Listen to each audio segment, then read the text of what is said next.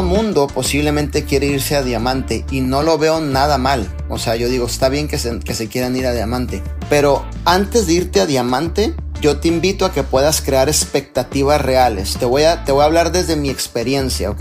Yo antes de irme a diamante, antes de irme a platino, antes de irme a oro, bueno, a mí me tocó cuando no había el rose gold ni el jade, a mí me tocó de los rangos principales.